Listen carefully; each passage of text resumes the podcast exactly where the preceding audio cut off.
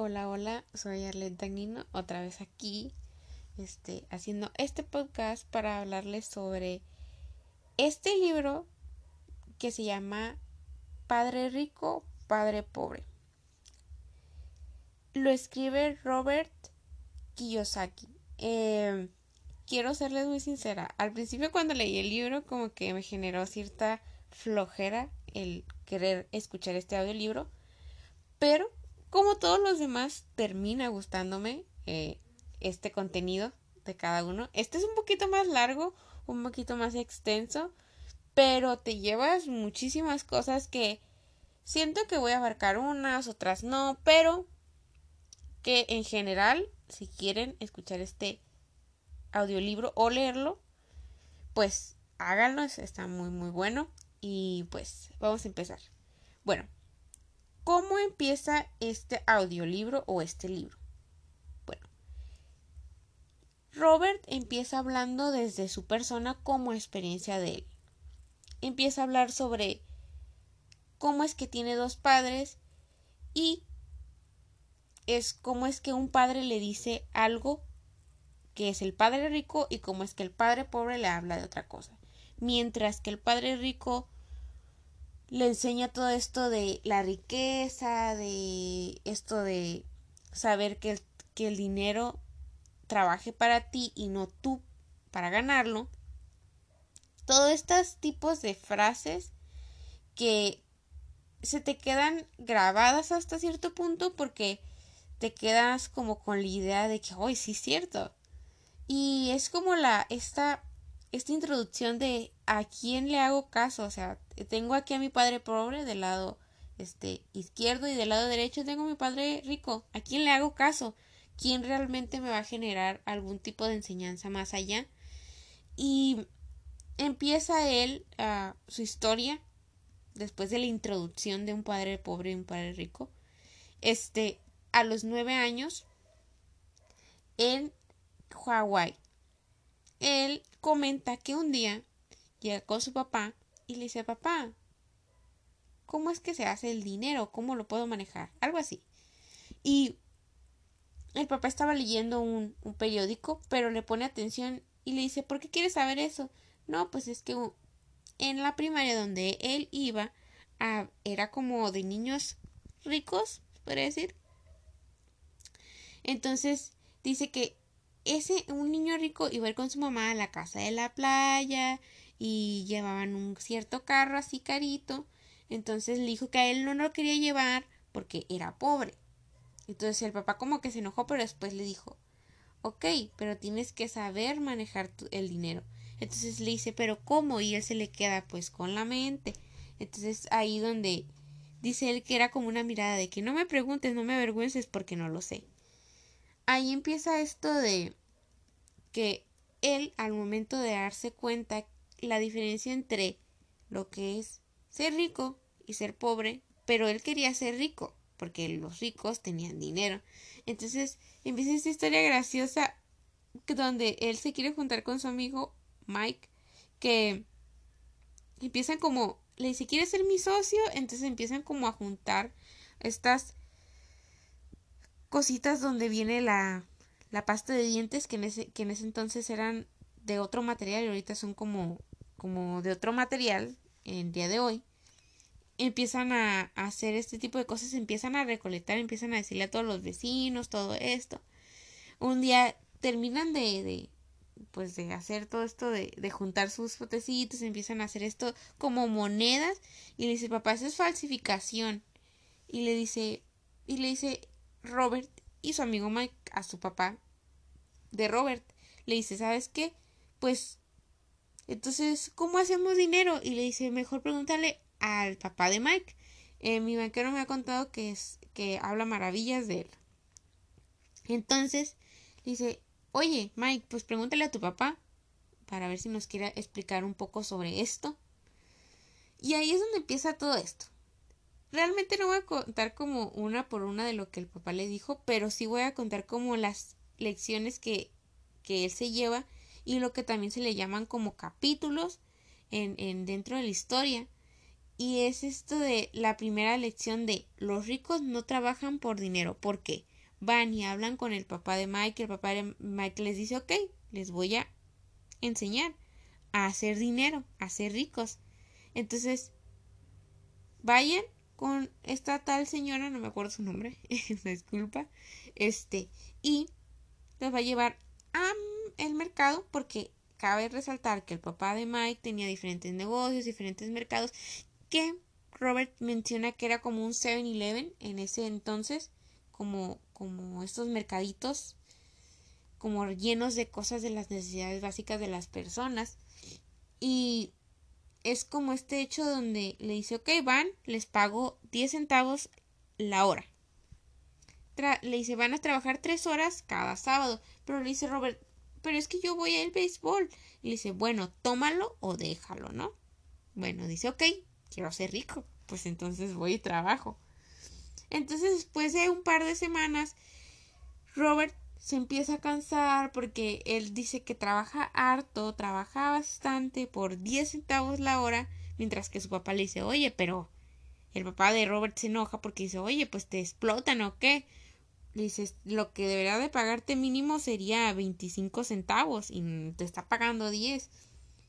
Entonces le dice, ¿sabes qué? Un día en el, en el lonche del trabajo le dice a su amigo Mike, Mike, voy a renunciar ya no quiero, me paga muy poquito tu papá y pues no nos enseña nada, no cumplió con el trabajo. Y dicen, ok, déjame hablar con mi papá porque mi papá me dijo que cuando tú quisieras renunciar fuéramos con él y te iba a dar una plática. Y dice, ¿cómo nos me estaban manejando? No sé qué, ¿no? Y ahí es donde empieza. Lo esta frase de los pobres y la clase media trabajan para ganar dinero y los ricos hacen el dinero para que trabaje para ellos.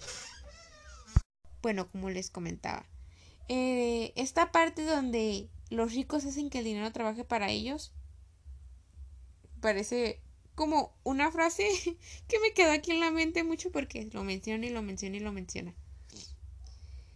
Eh, en el segundo es por qué enseñar la especialización de la de financiera. Y si quieres ser rico necesitas saber de finanzas. Y creo que eso ya me lo había, ya no lo había mencionado en la prepa, el profe de administración. Y cuando el profe de administración, voy a cambiar un poco el tema aquí, nos dice, cuando ustedes llevan administración, su vida va a cambiar. Y yo dije, ay, no creo, puro choro del profe. No, sí cambia hasta cierto punto porque miras todo esto del mercado, de las empresas, de generar dinero de otra forma. Y cuando tú solamente piensas en ganar dinero para tener cosas y trabajar y trabajar, no lo miras así. Y el, y el tener esta educación, esta educación financiera, es como que te cambia todo. Y aquí es donde Robert hace como una cierta serie de críticas sistemáticas para este sistema educativo que nos crea como más como pasivos y no como activos. El activo es aquel que te genera dinero, te genera flujo y de efectivo y, el pasivo no, el pasivo se podría decir que es es aquella persona que se queda aquí acostado viendo youtubers. Una reflexión en mi persona. Otra cosa. Eh, también nos enseña en este paso es, usted debe saber la diferencia entre un activo y un pasivo y debe adquirir activos. Si desea ser rico, eso es lo que todo lo que necesita saber. Y es lo que yo digo.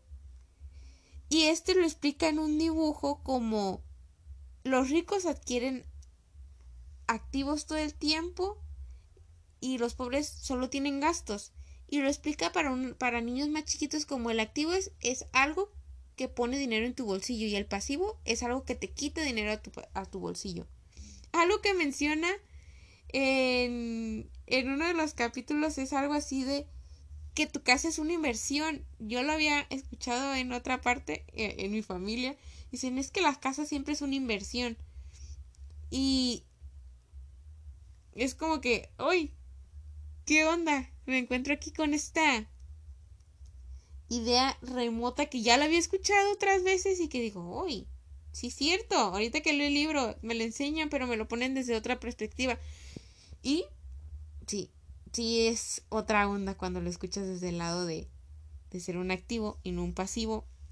Entonces, generar y generar y no solamente una inversión que te gasta solamente dinero, que sería un pasivo. Atiende su propio negocio. Esto habla sobre cómo es que constantemente nos debemos enfocar en la adquisición de activos, como ya lo mencionó, y los lujos en nuestra vida deben ser adquiridos por los activos y no por los ingresos. Este, este capítulo me generó como cierto conflicto porque la verdad me costó entenderlo y hasta ahorita no sé cómo explicarlo. Pero es algo... algo bien, algo bien. La historia de los impuestos y el poder de las corporaciones. En este en este capítulo nos hace como un análisis de la historia de los impuestos, como ya lo mencioné, y diseñados para ayudar a, a los pobres y hacer que los ricos paguen más. Y realmente es al revés, es el efecto contrario. Entonces nos habla sobre el capitalismo versus el socialismo, las, las corporaciones y la importancia de tener una corporación y y esta idea de que en primera que el rico debe construir una corporación para proteger, sus activos, perdón, y que el rico debe conocer la ley para aprovechar a su favor, porque pues tienes que tener todo conocimiento. Aquí habla sobre la contabilidad, manejar los números en tu, en tu corporación, la inversión, la idea es para crear activos, crear dinero, y comprensión del mercado y el conocimiento de la ley. Los ricos inventan el dinero. Cuando no hay inteligencia financiera, solo tenemos tres formas de conseguir dinero. Trabajar duro, ahorrar y pedir prestado. Y la idea más importante del autor aquí, que para mí es tu activo más grande, más poderoso es tu mente. El estar creando ideas, innovaciones, es una relación entre todos los libros que he escuchado que me ha parecido muy muy buenos, como ya lo mencioné, y es como que todo va entrelazado, va de la mano con cada uno de ellos y cómo es el conocer al mercado, saber la relación entre las personas, estas necesidades básicas que van cambiando con el tiempo, el saber el control del trabajo y de y de tu, pues, de tu ser, cuerpo, alma, mente, todo esto que mencioné el, el podcast pasado. Y trabajar para aprender y no para ganar dinero. Lo que me remonta a la, a la, a la primera historia que nos cuenta Robert con el papá de Mike, de su mejor amigo. ¿Cómo es que él lo puso a trabajar para que aprendiera que no trabajas para ganar dinero, sino trabajas para aprender a cómo hacer observativo, a ver cómo funciona, cómo es que el papá de Mike tiene tantas tiendas y cómo es que lo maneja y cómo es que su mente funciona, ¿no? Y es como que algo bastante bueno que las cinco habilidades que debes de buscar para desarrollar un trabajo según padre rico y padre pobre la administración del flujo de efectivo, la administración de sistemas, que son los procesos administrativos, y administración del personal, las ventas y el mercadeo. Este, al final, habla sobre cómo es que, cómo, cómo hacer que tú seas una persona como el papá de Mike y que seas para generar activos, ser rico, cómo generar riqueza y y los obstáculos que menciona es como el miedo, el cinismo, la pereza, los malos hábitos, la arrogancia. Y, y creo que al último nos enseña sobre cómo enseñarnos a nuestros hijos a hablar sobre la riqueza, sobre el dinero. ¿Y qué puedo decir? Es, es, es lo que quisiera relacionar en mi vida, como los las cosas pasadas, pero no puedo totalmente porque es, es algo que se tiene que aplicar y al momento de aplicar aprender. Entonces, se los recomiendo muchísimo este libro y espero que les sirva mi podcast. Eh, saludos, profe Karina, y gracias por enseñarnos estos audiolibros muy buenos y hasta luego.